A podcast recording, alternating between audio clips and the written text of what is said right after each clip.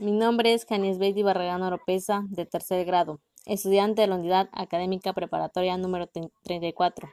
En esta ocasión voy a hablarles de un aspecto de característica antrópica de mi comunidad, la degradación del suelo. Básicamente, en los últimos años, en, en, el municipio de Juchitán se ha hecho la contaminación y degradación del suelo, no quedando atrás mi comunidad, el cual ha formado parte de ella.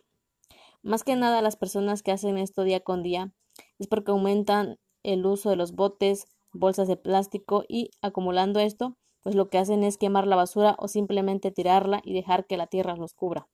Otra es que en el momento de la siembra del maíz o ajonjolís, las personas usan químicos para poder mantener el suelo libre de montes. Así también hay múltiples causas, tanto naturales como inducidas por las prácticas, por las prácticas agrícolas. En esto se usa el abono acidificantes, en las causas naturales se da el lavado de cationes por el, por el agua de la lluvia y la descomposición de la materia orgánica del suelo. Así también su impacto afecta al valor del propio campo, genera pérdidas graves de productividad, ocasiona gastos de mitigación y reparación en el sitio. Al igual produce daños de infraestructuras y caminos, infraestructuras y caminos, reduce el, el valor patrimonial de conservación para futuras generaciones.